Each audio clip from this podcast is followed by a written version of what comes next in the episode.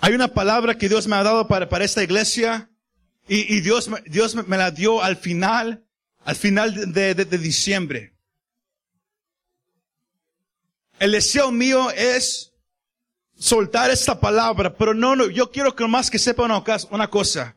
Esta palabra no nomás es para esta iglesia. Yo no quiero que, que, que, que nos enfoquemos como, como la visión en un, en un, en un túnel, donde nomás miramos lo que está enfrente. No, esta palabra es para la, la iglesia americana. Y cuando digo la iglesia americana, yo digo la iglesia que está en este país de los Estados Unidos. No importa si es en inglés o en español, si su, si su ah, color de piel es café, es negro o es blanco o es amarillo o cualquier otro color. Esa palabra es para la iglesia americana. Si yo creo que usted mantenga eso en su mente, que esa palabra es para la iglesia americana, porque viene algo en el, en el ho- horizonte, viene algo que, que, que está delante de nosotros. Y Dios en su grande amor está sonando una alarma para que la iglesia se levante del sueño en el cual ha estado. Porque es tiempo que la iglesia americana se levante y haga el trabajo que Dios le ha puesto a hacer. Y es predicar el evangelio. Es predicar el evangelio de Cristo Jesús. Dios está sonando la alarma. Esto no, esto se puede decir que nomás es, que puede ser algo similar a lo que usted escuchó la semana pasada. Pero como se dije, Dios me lo dio al final de diciembre. La semana pasada Dios habló de una manera sobre un mal sueño. Pero hoy Dios me ha dado una palabra para usted, iglesia. Para usted que está aquí y usted que me está escuchando. Porque esto está saliendo a través del internet. Esa palabra es para la iglesia americana, que es tiempo que la iglesia se despierte. Pero no es como usted y yo lo hemos pensado, o lo hemos mirado, o lo hemos escuchado. Hay algo que Dios quiere despertar en la iglesia. Hay algo que hemos tomado por alto, que es lo que va a ayudar a la iglesia a hacer el llamado que Dios le dio. La frase que yo quiero que usted hoy recuerde, cuando, usted salga de ese lugar, que usted se, recuerde y se, lo, y se lo grabe en su mente. Y, y el deseo mío es que al final, al final del mensaje, usted, usted tenga el deseo de decir, Dios, despierta mi espíritu. Dios, despierta mi espíritu. Esa es, la, esa es la frase que yo quiero que usted se lleve con usted en esta tarde. Dios, despierta mi espíritu. Porque la iglesia americana debes de ir contra la corriente del pecado. Ha estado siendo llevada por la corriente del pecado. Debes de ag- de agarrar el mensaje de salvación y no soltarlo. Lo ha dejado ir. Debes de tener gozo. Lo ha perdido. De- debes de tener un corazón ah, suave. Y, y- y un corazón dispuesto a, a la verdad de la palabra de Dios, el corazón de la iglesia se ha puesto más y más duro. Debes de tener conversaciones con una urgencia espiritual. Esa parte ha decaído. Debes de escuchar lo que Dios está diciendo. Los oídos se han hecho más y más pesados. Debes de tener un deseo de madurar conforme a la palabra de Dios. Ha habido un deseo más y más y más de, de irnos más y más hacia abajo. Y el resultado de todo esto ha sido esto. Que el corazón de la iglesia se ha hecho dura a las cosas espirituales y se ha ido cayendo más y más lejos del Dios viviente y está en peligro de perder su alma. Pero Dios en su gran amor está despertando la iglesia. No nomás para que sea una iglesia como siempre ha sido a través de los años, pero para que sea la iglesia que Dios ha querido desde el principio. Una iglesia que está despierta en lo que es lo espiritual. ¿Sabe por qué es tan importante eso? Porque hay una meta que Satanás tiene. Y yo estaba un, un- un- poco nomás pensando si eso era el mensaje correcto. Pero cuando Dios lo confirmó hace unos momentos, ese es el mensaje que se va a predicar, es el mensaje que yo quiero que usted escuche. Hay una meta que Satanás tiene para prevenir que el Evangelio llegue a la gente, para que el Evangelio llegue a, a, las almas, para que el Evangelio llegue a la iglesia. Él no quiere que la gente vaya a la iglesia. Él quiere que la gente se siente en, los lugares de adoración, en los lugares donde se predica el, el, Evangelio, y la gente se siente, se sienta y no sienta nada. Satanás quiere que haya gente en las iglesias como momias, paradas, pero sin sentir nada, entumidos a la presencia de Dios, sin preocuparse del peligro que viene, sin preocuparse del peligro que viene. En el libro de Mateo, capítulo 13, versículos 14 y 15, usted ha, escuchado la parábola del, sembrador. Pero al final de, la parábola, cuando Jesús le estaba hablando a sus discípulos y tratando de explicar lo que, lo que significaba, Él dice esto. De manera que se cumple en ellos la profecía de Isaías que dijo, de oído oiréis y no entenderéis. Y viendo veréis, pero no percibiréis. Porque el corazón de este pueblo se ha engrosado y con los oídos oyen pesadamente y han cerrado sus ojos para que no vean con los ojos y oigan con los oídos y con el corazón entiendan y se conviertan y yo los sane. Satanás quiere que todos aquellos que están en una iglesia, todos aquellos que, que, que, que, se dicen llamar cristianos, a él no le importa que usted venga. Lo que él quiere de, de usted es que usted se siente, que no entienda el mensaje, que no quiere escuchar lo que Dios está diciendo y que no sienta nada. Eso es lo que Él quiere. Y es, y es, y es esa manera como Él trabaja. Porque el Evangelio, para que llegue a lo más profundo de una persona, tiene que ir por los ojos, tiene que ir por la mente y tiene que ir por el oído. Y es ahí donde Satanás obra para parar que el Evangelio no entre. Porque si una persona viene a una iglesia y tiene los oídos pesados o los, o los oídos tapados, para que me entienda más fácil, si tienen los oídos tapados, puede escuchar mucho ruido, pero no puede distinguir lo que se está diciendo. Puede escuchar mucho ruido, pero no, no puede distinguir lo que se está diciendo. ¿Y saben qué? Así son, así hay muchos de la gente hoy en la iglesia. Escuchan lo que, lo que Dios habla a través de la persona con el micrófono. Sea, sea un mensaje duro, sea un mensaje suave. Si no es lo que nos gusta, no lo, no lo queremos escuchar. Y así es la, la actitud que, que Satanás quiere de, de, la iglesia. Que digamos, eso a mí no me gusta. Yo esa parte yo no lo creo. Yo pienso así. Yo creo esto. Cuando, cuando usted y yo tenemos esa actitud, empezamos a tener un filtro en nuestros oídos. Nomás empezamos a permitir que entre lo que queremos que entre. Y así es exactamente como Satanás quiere que la iglesia esté. Yo no creo eso. Eso a mí no me gusta. Uh, ¿Sabes qué? Uh, para mí es como si nada. Usted nunca va a saber qué tan tapado está su oído hasta que no sea limpiado. Yo no sé si hay, si hay uh, personas aquí que, que tienen una condición donde, en, inglés la, la, palabra es wax, pero donde salen muchas cosas en el oído y, donde es difícil escuchar. Y, luego van al doctor, le limpian el oído y de repente escuchan como nunca han escuchado antes. Todo está más claro. Todo, todo tiene más sentido. Mire eso en el área espiritual.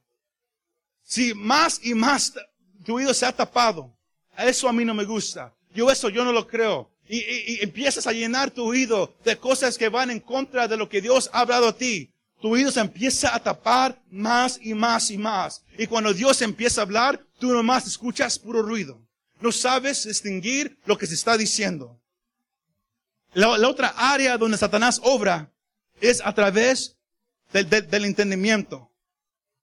En Efesios 4:18, Pablo, Pablo dice que cuando uno estaba perdido, uno, estaba, estaba perdido en el área de lo que es el entendimiento. Estaba uno cegado. Uno no podía distinguir, uno no, podía reconocer lo, que se estaba hablando a lo que pertenece al Evangelio.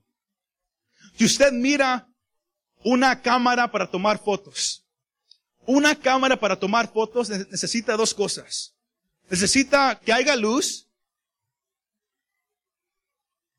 porque una cámara, para que pueda tomar una foto y que se mire bien, hay algo dentro de la cámara que se llama el shutter, que funciona precisamente.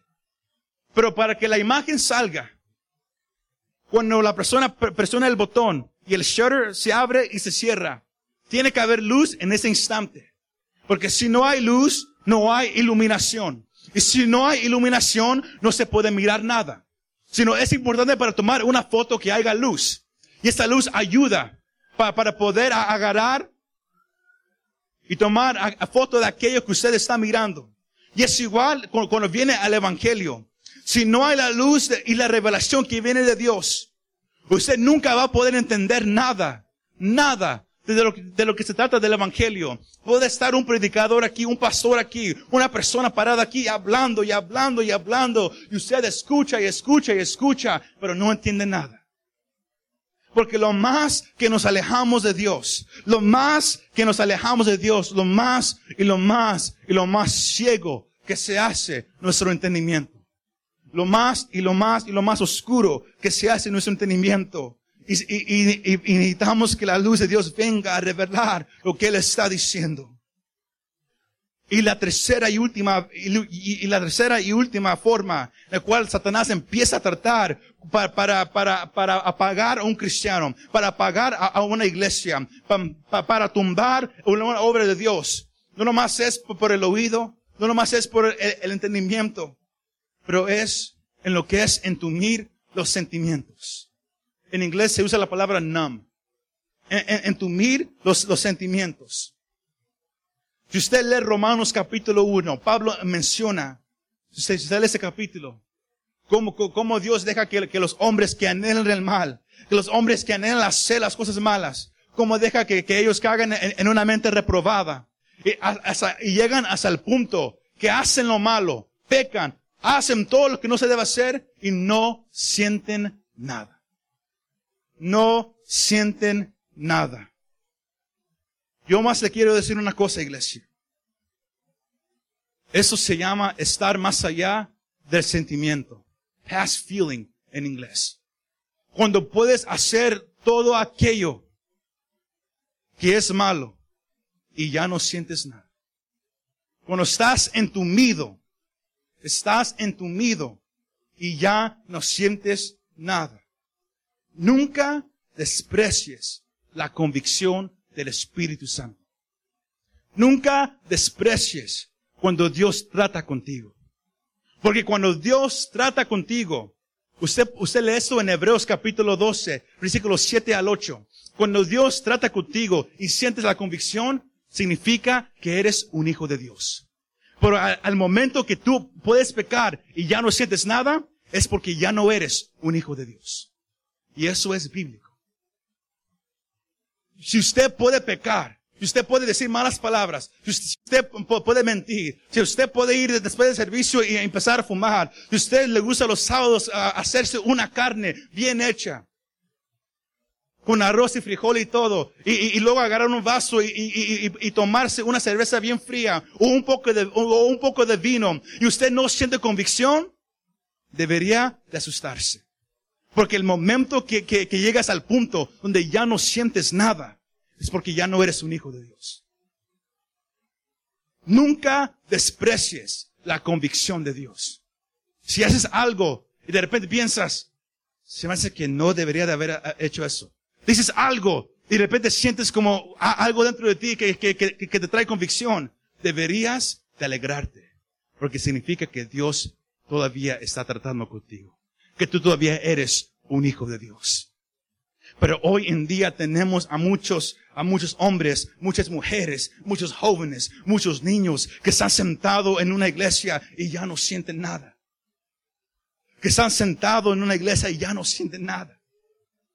Yo antes, yo me, yo antes me, me preguntaba mucho, cómo es que, que, que, que, que, puedo orar, que puedo ayunar, que me puedo preparar para predicar un mensaje y luego lo predico y aún así la gente está todavía tiesa.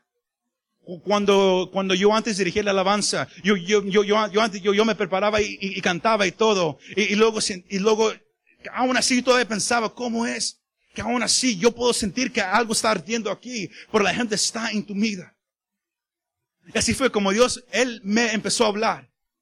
Que hay gente que ha, ha caído intumido a lo que es el mover de Dios, la presencia de Dios, que ya no siente nada. Y en ellos tampoco ya no hay preocupación de eso. Ya no sienten nada. La gente en el mundo, en la sociedad, usa drogas, usa alcohol para olvidarse de problemas, para ya no sentir dolor o angustia, para ya no sentir, lo usan para entumir el dolor. Hace unas semanas atrás el pastor y yo fuimos al doctor uh, para ver algo sobre la, la, la piel de, de mi hermano y, y, le, y le querían uh, echar una uh, va, vacuna, pero él, él, no se dejaba. Y él no, no, se ha dejado. Y ellos dijeron que, que ustedes pueden comprar una crema y se la pone en el área donde, donde le vamos a inyectar para ver lo, lo, que está pasando. Y cuando usted le pone esa crema a ese lugar, intume la piel. Y él no puede sentir nada. Aunque esté algo bien duro y, y, y, y le estemos dando, él no va a sentir nada.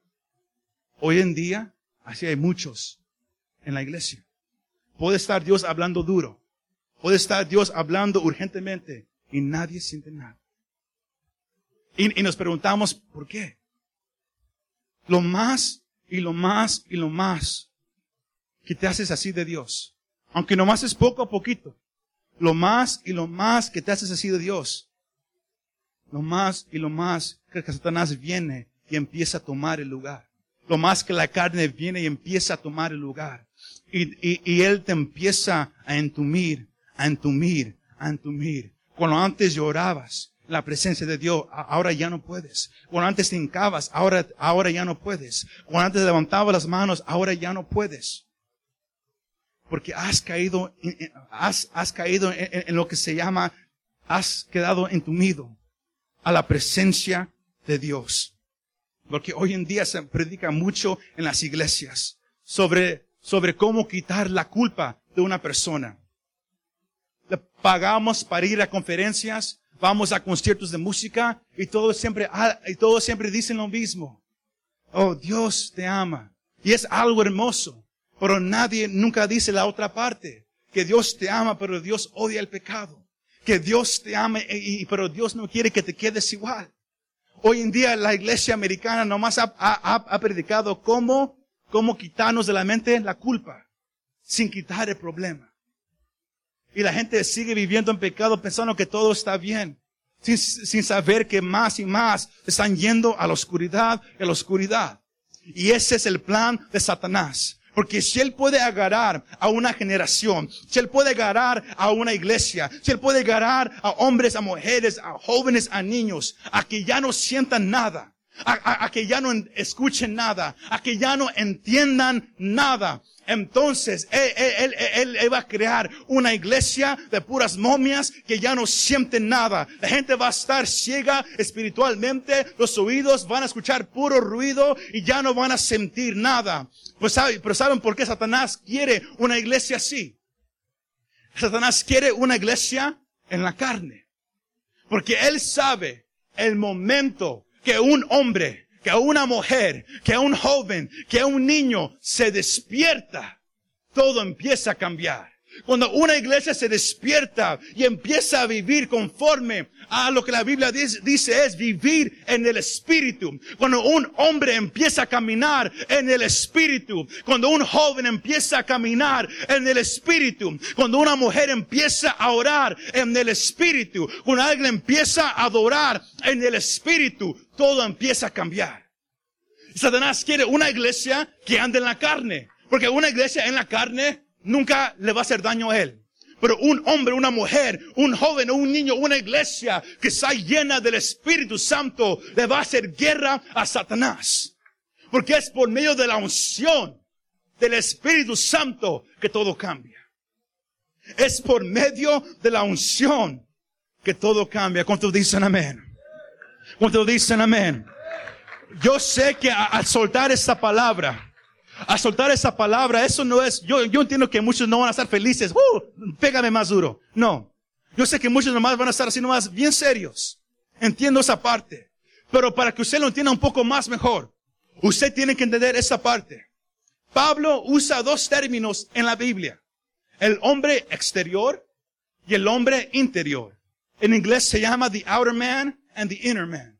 Pablo usa esas dos frases. Usted, eh, si usted escribe, usted puede encontrar eso en 2 de Corintios 4, 16, Efesios 3, 16 y Romanos capítulo 7. Cuando Pablo habla del hombre interior, él, está hablando del aspecto espiritual de una persona. Cuando él usa la frase el hombre exterior, él está hablando de, de la parte visible, lo que usted mira, el cuerpo. Porque todos fuimos creados por medio de Dios. Yo no sé si usted sabía eso. Usted, eh, usted es una creación de Dios. Y Dios te creó a ti, en el libro de Génesis 1.27 y también en el libro de Génesis capítulo 2, versículo 16, Dios te creó a ti. Y Dios te creó a ti con, con un cuerpo, un alma y un espíritu. Así Dios te creó. Tú tienes un cuerpo, un alma y un espíritu. Usted encuentra eso en primera de Tesalonicenses 5.23. Hay un dicho que, que va así, que no somos cuerpos con almas, pero somos almas con cuerpo. Que no somos cuerpos con alma, pero somos alma con cuerpo. Porque el cuerpo, el hombre exterior, es, es eh, eh, el hogar físico por lo cual usted y yo experimentamos todo el mundo. El cuerpo no es nada malo. Es una creación de Dios. Y Dios nos manda Romanos capítulo 12 de, rendir nuestros cuerpos como un sacrificio vivo delante de Él.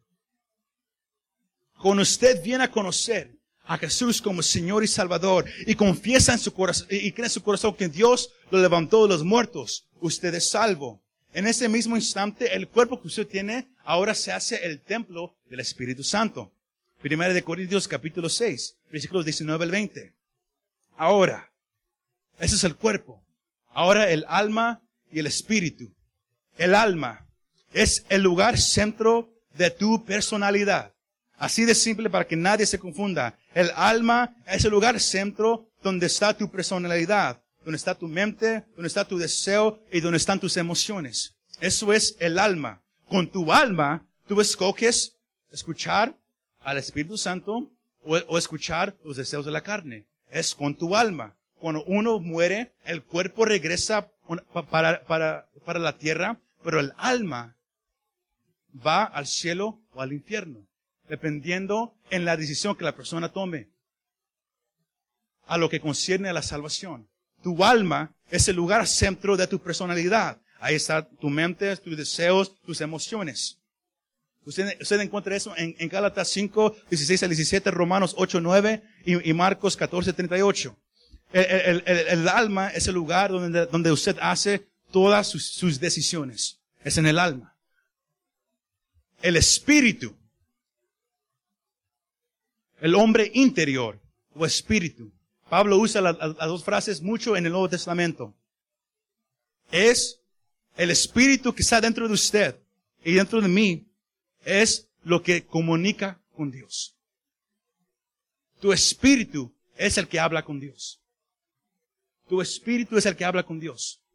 En el libro de Génesis capítulo 2, Dios formó al hombre de la tierra, pero Dios tuvo que soplar aliento de vida para que el hombre pudiera vivir.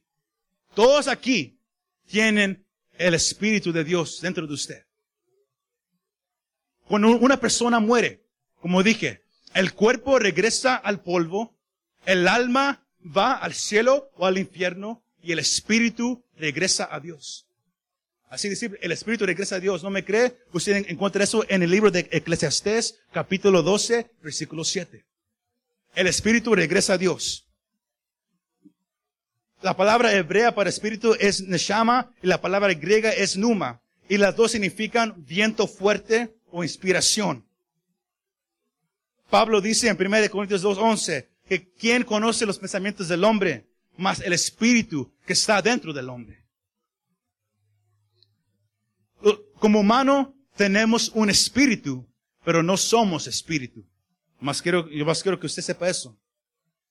Solamente los que han confesado a Jesús como Señor y Salvador y creen en su corazón que Dios lo ha levantado de los muertos son salvos. Romanos capítulo 10.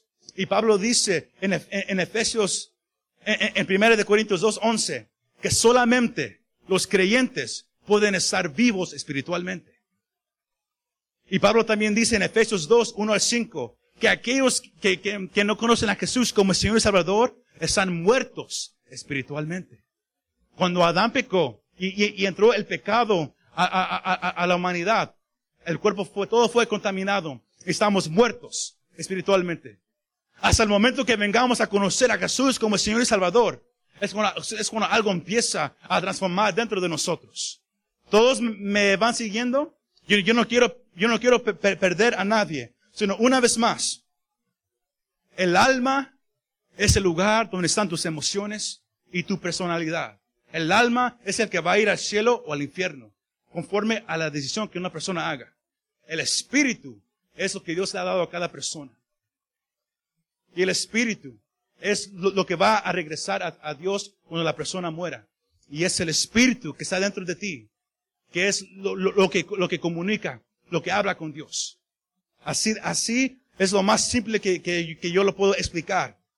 Y eh, la vida espiritual es tan importante que Pablo eh, habla de eso en 1 Corintios 2.14, en Efesios 1, 3, 5, 19 y Colosenses 1, 9 y 3, 16. El espíritu que Dios te ha dado dentro de ti es lo que nos da la habilidad de tener una relación íntima con Dios. Es el espíritu que está dentro de ti lo que te conecta a Dios. Porque Dios es espíritu. Juan capítulo 4 versículo 24. Jesús dice, Dios es espíritu aquellos que lo quieren adorar, lo tienen que adorar en espíritu y en verdad. En espíritu y en verdad. Es en tu espíritu donde, todo ocurre. Eh, cuando, viene a lo espiritual. Es cuando uno cree en Jesús, Jesús ah, dice que eso se llama nacer de nuevo. Juan capítulo 3. ¿Y qué es lo que nace de nuevo? Tu espíritu. Cuando, cuando una persona viene a conocer a Jesús como Señor y Salvador, una persona conoce la salvación, el espíritu es renovado. Y cuando el espíritu empieza a ser renovado, eh, ahí empieza lo, que la Biblia dice, lo que es la santificación. Y eso es cuando el espíritu es limpiado. Cuando hay sanidades y cuando uno, uno quiere ser lleno del Espíritu Santo, todo eso ocurre en tu espíritu. No es en tu cuerpo, no es en tu alma, es en tu espíritu. Todo esto, para que usted lo entienda completamente, toma tiempo. Toma varios días, varios sermones, toma muchas cosas. Pero a donde yo lo quiero llevar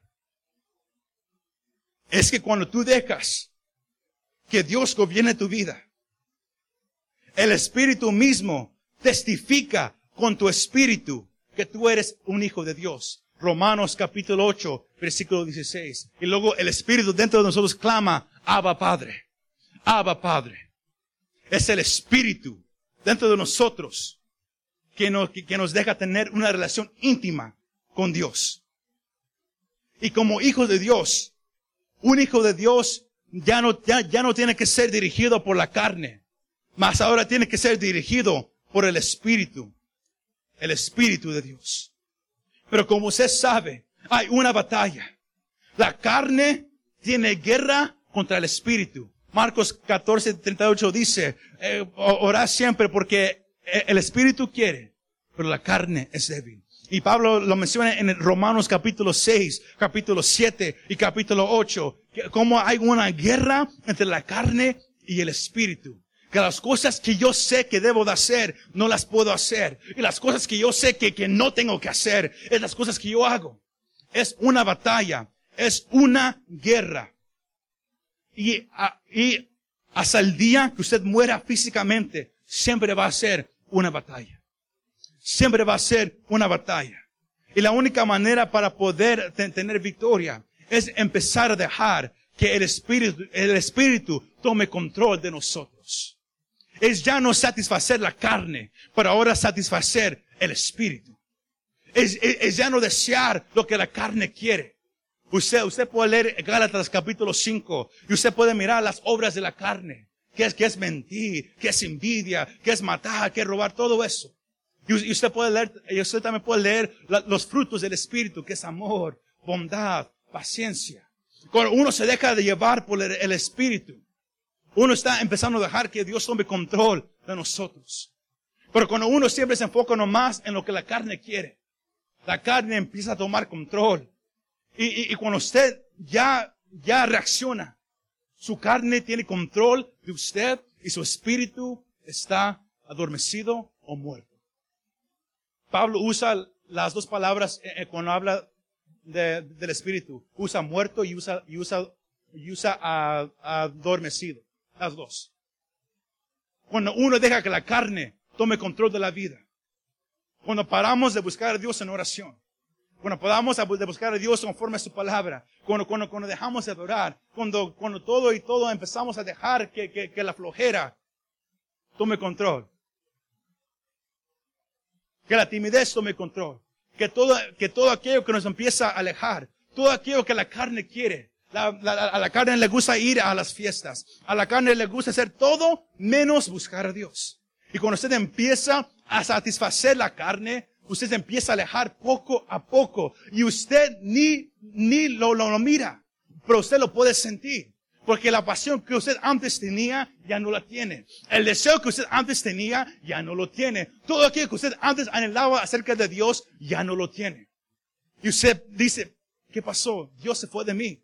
Dios ya no me quiere. Dios ya, ya, ya, ya no tiene un plan para mí. No. Dejaste que la carne tomara control de tu vida y el espíritu que quiere tener una relación íntima con Dios, el espíritu que clama, Abba Padre, el espíritu que anhela las cosas de Dios, lo empezaste a apachurar, apachurar, apachurar, hasta que lo mataste. Pero hoy Dios te dice, iglesia, que viene algo grave a este país. Viene algo grave a las ciudades. Y Dios está sonando una alarma porque Él reconoce que la iglesia espiritualmente está dormida. Físicamente aquí estás pero no entiendes los mensajes. Físicamente aquí estás, pero ya, ya no hay deseo de buscar a Dios en alabanza. Físicamente tú aquí estás, pero no hay deseo de orar. Podemos, eh, podemos pararnos aquí muchas veces y por una hora em, em, siempre decir, hermano y hermana, venga a las noches de oración. Venga, Dios ha dado una visión. 52 días de oración. 52 días para, para restaurar el altar. Y, podemos escuchar al, pastor que lo dice, pero nomás escuchamos puro ruido. En nosotros no hay un deseo. Y nos preguntamos por qué no podemos mirar la gloria de Dios. Nos preguntamos por qué no sentimos nada en la alabanza los líderes de alabanza pueden correr todo, todo lo que quieran, pueden gritar todo lo que quieran, pero mientras que usted esté dándole lugar a su carne y el espíritu esté muerto, nada nunca va a cambiar. Pero Dios hoy te está diciendo que hay, hay una manera donde todo puede cambiar. Hay algo que, que, que puede cambiar todo lo que has estado sintiendo, todo lo que has estado mirando, todo lo que ha estado pasando. Y es cuando alguien empieza a reconocer su condición y dice, Padre, despierta mi espíritu, despierta en mí el deseo de conocerte otra vez, el deseo de buscarte otra vez, el deseo de anhelarte otra vez. Reconozco que algo no anda bien y te necesito. Dios, despierta mi espíritu. Hoy en día muchos se enfocan a lo físico. Dios, yo quiero sentir algo que, que, que, que, me levante los pelos. Yo quiero sentir algo que me haga reír. No estamos buscando emociones. Dios no te quiere dar una emoción. Dios, Dios no, Él no quiere que sientas una cosquilla en la alabanza. No, Dios quiere que tu espíritu se despierte. Porque es solamente por medio del espíritu que todo va a cambiar. Escucha esta parte. En la carne, tú puedes orar hasta un cierto nivel. Tú puedes alabar hasta un cierto nivel. Tú puedes leer la Biblia hasta un, hasta un cierto punto en la carne. Tu carne tiene límites. Tu carne se cansa. Hay, hay veces que usted puede levantar las manos y está cansado, ya, ya. Podemos estar aquí apenas, apenas empieza el sermón. Ah, ya me enfadé. Tu carne tiene límite. Pero hoy en día la iglesia, como le dije al principio, la iglesia, cuando yo digo iglesia, yo digo la iglesia en este país. Todos nosotros hemos caído en, lo que es vivir un, cristianismo conforme a la carne. Un cristianismo conforme a la, oramos conforme a la carne. Escuchamos que alguien tiene cáncer. Oramos conforme a la carne. Ah, Dios, ah, esta persona tiene cáncer. ah, pedimos, te pedimos que, que la sanes. Pero en su mente, cuando uno ora conforme a la carne, en su mente ya hay esos pensamientos. Ah, yo, yo, yo, yo conozco a Juliana, se murió de, de cáncer la semana pasada. Ah, a mí se me hace que él también se va a morir, pero hay que orar, ¿no? A ver, a ver si, a ver si algo pasa. Eso es orar en la carne. Tu carne tiene límite. Alabar a Dios en la carne es igual. Podemos cantar, pero si no es el estilo de música que nos gusta, si no es la canción que, que me gusta o, o que conozco, o si no es un corito, eh, sino más. Pero cuando alguien está en el espíritu, cuando el espíritu de una persona está vivo, todo cambia. Cuando alguien ora en el espíritu, se siente la diferencia. Cuando alguien adora en el espíritu, se siente la diferencia. Porque una cosa es orar, Dios, ah, sana a esta persona de cáncer, Dios, Dios, Dios. A veces en la carne podemos gritar y luego nos cansamos. Ah, Dios, sana esta persona. Así es. Pero cuando alguien está en el espíritu, yo no sé si, usted ha una vez orado en el espíritu. Yo no sé si usted ha una vez alabado en el espíritu. Pero cuando usted lo hace en el espíritu, lo físico ya no se siente. Si está cansado, usted ni lo puede sentir. Porque en, en dentro de usted todavía hay algo, hay un gozo que no se puede explicar. Uno lo tiene que experimentar. Cuando uno ora en el Espíritu, es diferente. Dios, tu palabra dice que para ti no hay nada imposible. Y usted empieza a orar con una autoridad. Usted empieza a orar con una audacia que, us- que- que usted puede, que usted reconoce que no es de usted. Y es, por- es porque el Espíritu está orando. Y es el Espíritu Santo orando a través de usted. Pero es cuando el Espíritu está vivo. Satanás quiere una iglesia que, que, que vive conforme a la carne. Una iglesia que está muerta espiritualmente. Cuando, cuando la frase se usa espiritualmente, muchos pensamos es que, es que tenemos que, todos que brincar ahora, todos tenemos que aplaudir. No. Es que tu espíritu tiene que estar vivo. No es la carne, es tu espíritu lo que Dios hoy quiere despertar. Es tu espíritu lo que hoy Dios quiere despertar. En segunda, segunda de, de, de Corintios, eh, el capítulo 7, versículos 8 al 10 dice esto. Porque aun, aunque os contristé con la carta, no me pesa. Aunque entonces lo, lo lamenté, porque veo que aquella carta, aunque por algún tiempo os, os contristó, ahora me gozo, no, no, no porque hayáis sido contristados, sino porque fuisteis contristados para arrepentimiento, porque habéis sido contristados según Dios, para que ninguna pérdida pa- padecieseis por nuestra parte, porque la tristeza, Escuche esto, versículo 10. Porque la tristeza que es según Dios produce arrepentimiento para salvación. De que no hay que arrepentirse, pero la tristeza del mundo produce muerte. Si ustedes pueden escuchar mensajes y, usted puede reconocer, ¿sabes qué? Estoy mal. Yo, yo, no, yo, yo no me siento como antes yo me sentía. Yo sé que en mí hay algo que no está bien. Y usted puede sentir como que algo está obrando dentro de usted.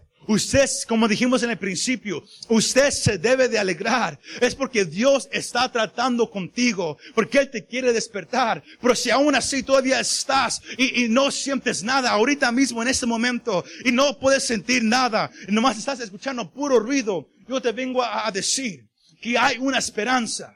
Hay alguien que te puede ayudar y se llama Jesús de Nazaret. Se llama Jesús de Nazaret.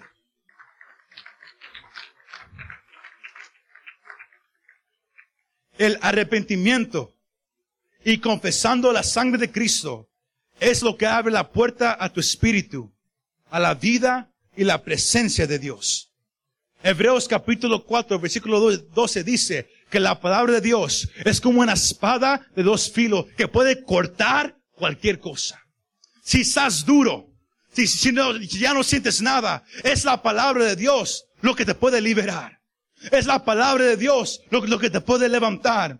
Y no nomás la palabra de Dios, pero es cuando alguien empieza a traer la palabra de Dios, pero la trae con unción, como dice Isaías 10, 27, que el yugo se va a romper por medio de la unción del Espíritu Santo. Yo vengo hoy a decirte, iglesia,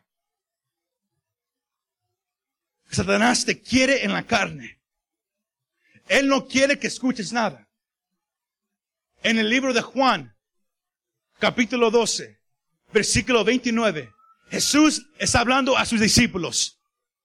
Cuando de repente hay una voz en el cielo que dice, este es tú, este es mi hijo, a él escuchéis.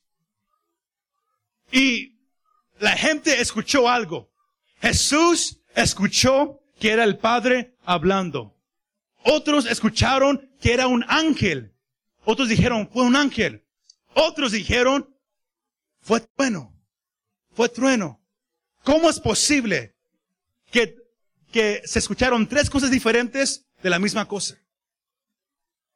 Todo depende de qué tan cerca estás tú de Dios. Si estás lejos, escuchas puro ruido. Si estás un poquito más cerca, escuchas que es algo sobrenatural, algo espiritual, pero no sabes qué es.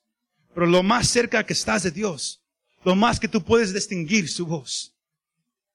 Y es a donde Dios te quiere llevar, iglesia.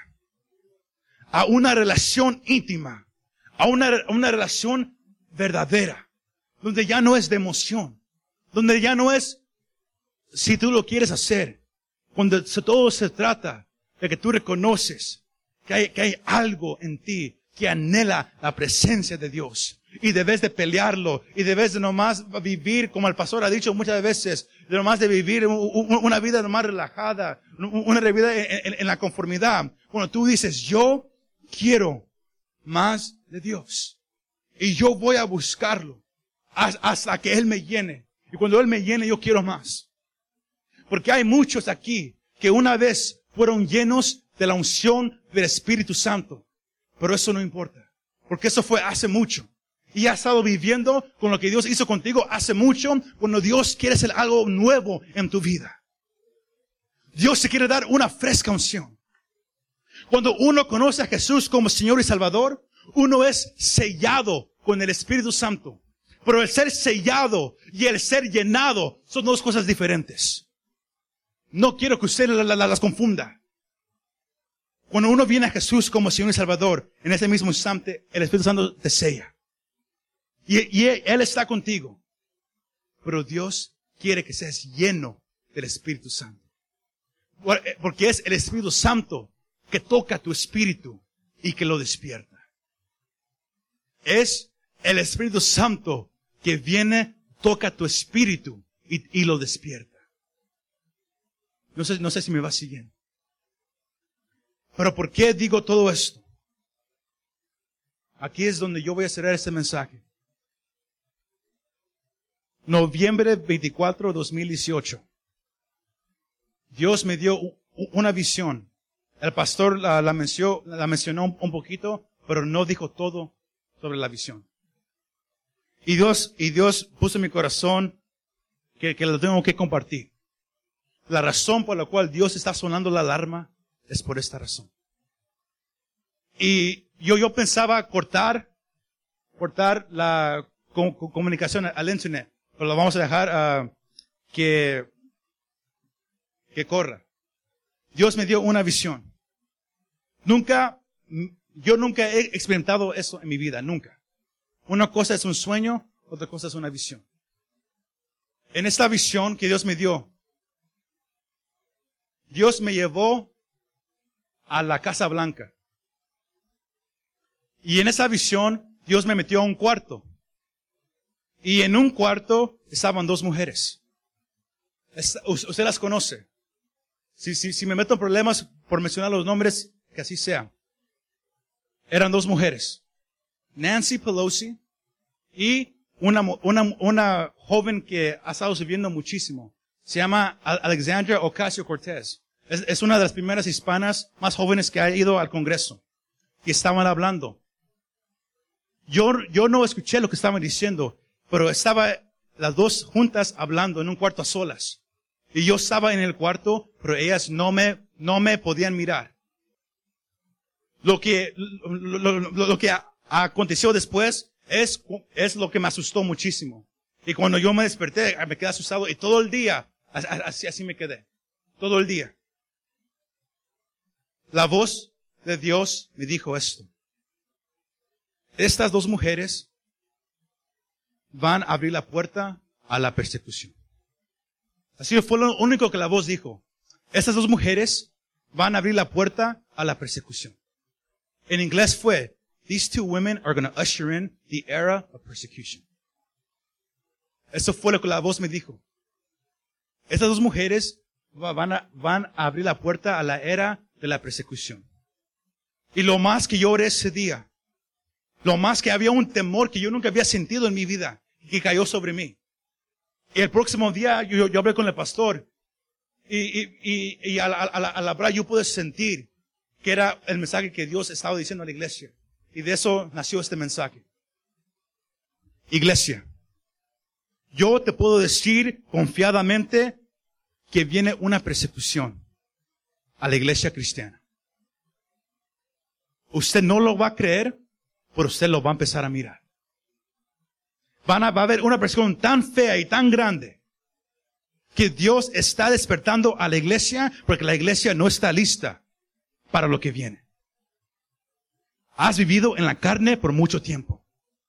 Has dejado la oración a un lado. Has dejado lo que es la búsqueda de Dios a un lado.